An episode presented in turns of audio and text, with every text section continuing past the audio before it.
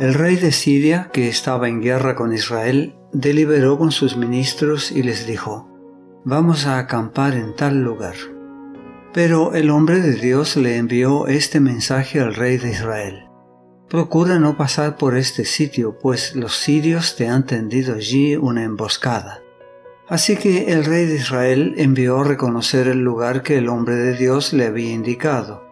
Y en varias otras ocasiones Eliseo le avisó al rey, de modo que éste tomó precauciones. El rey de Siria, enfurecido por lo que estaba pasando, llamó a sus ministros y les reclamó, ¿Quieren decirme quién está informando al rey de Israel? Nadie, mi señor y rey, respondió uno de ellos. El responsable es Eliseo, el profeta que está en Israel. Es él quien le comunica todo al rey de Israel, aun lo que su majestad dice en su alcoba. Pues entonces averigüen dónde está, ordenó el rey, para que mande a capturarlo. Cuando le informaron que Eliseo estaba en Dotán, el rey envió allá un destacamento grande, con caballos y carros de combate. Llegaron de noche y cercaron la ciudad. Segundo libro de los Reyes, capítulo 6, versículos 8 al 14. Israel y Siria estaban en un estado de guerra casi continua en esa época. Si no había un conflicto declarado, se sucedían incursiones fronterizas. Cuando Acab murió, los ejércitos habían ido a guerrear contra Siria para retomar a Ramot de Galaad. Después de la muerte de Acab, Siria predominó y nuevamente en esta ocasión sus ejércitos avanzaron en territorio israelita, pero algo salió mal en la campaña. Ben-Hadad, el rey sirio, deliberó con sus ministros y les dijo en qué lugar planeaba acampar. Esto fue revelado por el Señor al profeta Eliseo, quien envió este mensaje al rey de Israel. Procura no pasar por este lugar, pues los sirios te han tendido allí una emboscada. Cada vez que el rey de Siria trazaba un plan con la mayor reserva, los israelitas se enteraban de los detalles. El rey de Israel siempre escapaba de su trampa. Si esto hubiera ocurrido solo una o dos veces, podría no haber ocasionado alarma, pero por ser habitual, el rey sirio se turbó y se propuso saber la causa. Enfurecido, llamó a sus ministros y les preguntó, ¿Quién de ustedes es el traidor? ¿Quién ha estado informándole al rey de Israel acerca de mis planes? A Benadad le parecía que podía haber solo una causa, un traidor entre ellos. Estaba seguro de que la información se transmitía por medio de alguien que simpatizaba más con Israel que con Siria, o que había sido sobornado para servir al enemigo y no a su propia nación. ¿No era hora de que se revelara quién de entre ellos era el traidor? El profeta Eliseo sabía todo lo que el rey de Siria planeaba, no porque tuviera espías en el campamento sirio, sino porque Israel era el pueblo escogido de Dios y no quería que Siria destruyera a su pueblo.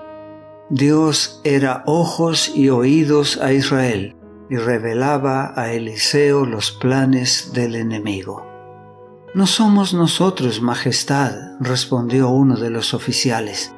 El responsable es Eliseo, el profeta que está en Israel. Es él quien le comunica al rey de Israel todo lo que su Majestad dice, incluso en la intimidad de su alcoba. En un palacio oriental, la alcoba era el lugar más vigilado e inaccesible, y si esto ocurría, Benadad tendría que silenciar a Eliseo. Pues entonces averigüen dónde está, ordenó el rey, para mandar soldados a capturarlo. Cuando le informaron que Eliseo estaba en Dotán, un pequeño pueblo en la ruta regular de las caravanas entre Galaad y Egipto, el rey envió allá un destacamento grande, con caballos y carros de combate Llegaron de noche y cercaron la ciudad. Despertarse con un amanecer radiante esperando un nuevo día de tiempo soleado y tranquilo es una cosa, pero despertarse y encontrar tu ciudad rodeada de carros de guerra y soldados es otra muy distinta. El criado de Eliseo jadeaba. Tenía los ojos desorbitados por el miedo. Aunque sin duda era uno de los discípulos del profeta, su fe aún no era lo suficientemente madura como para reaccionar con total confianza en el Señor. Estaba aterrorizado.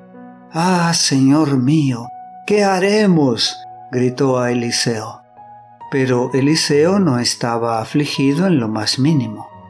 Él no solo tenía fe en la mano protectora de Dios, sino que también podía, con la visión dada por Dios, ver las fuerzas del Señor siempre listas para proteger y librar.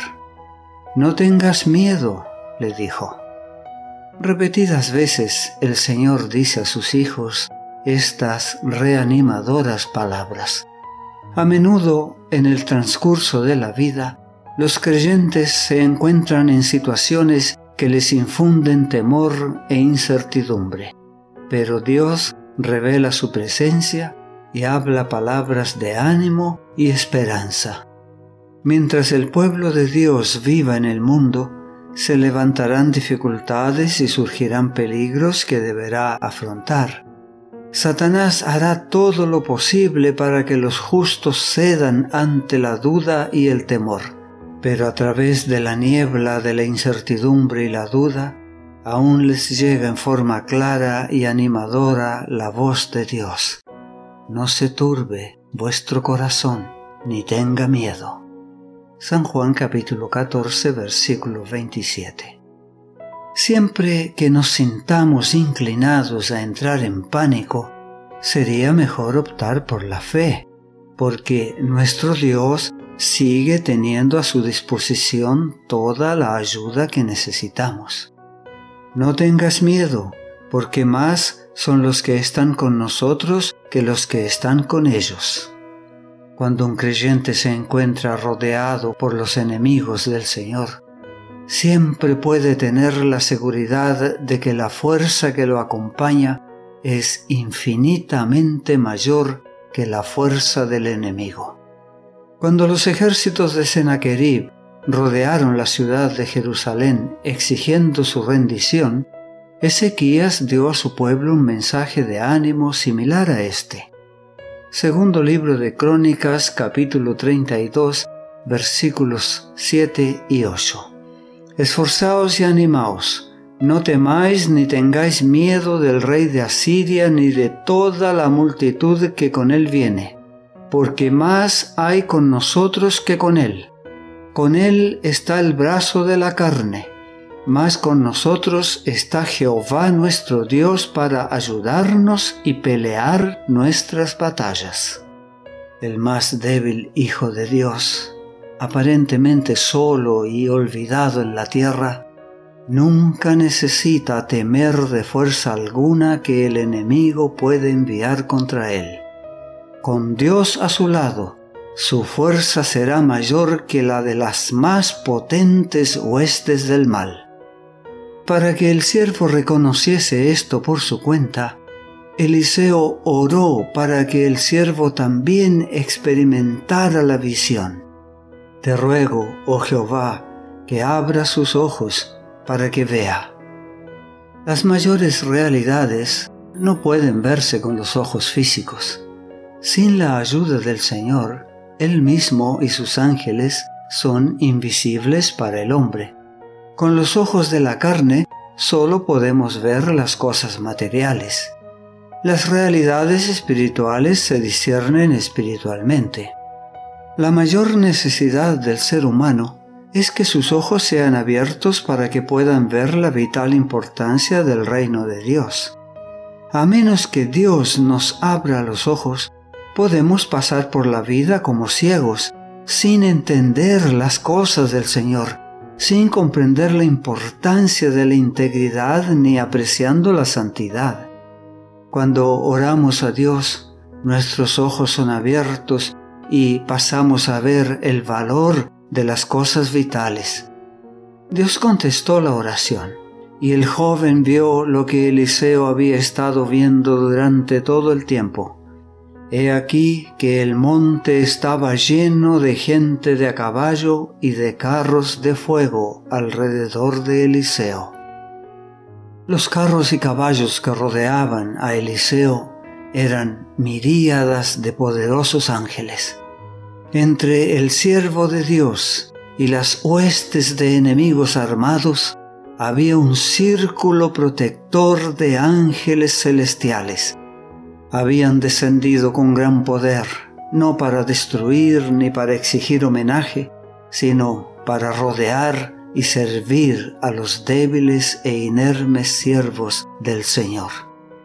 Cuando los hijos de Dios se ven puestos en estrecheces y a todas luces no pueden escapar, deben confiar tan solo en el Señor. Salmo 34, versículo 7. El ángel de Jehová acampa alrededor de los que le temen y los defiende. Los ángeles de Dios son los compañeros constantes de los justos.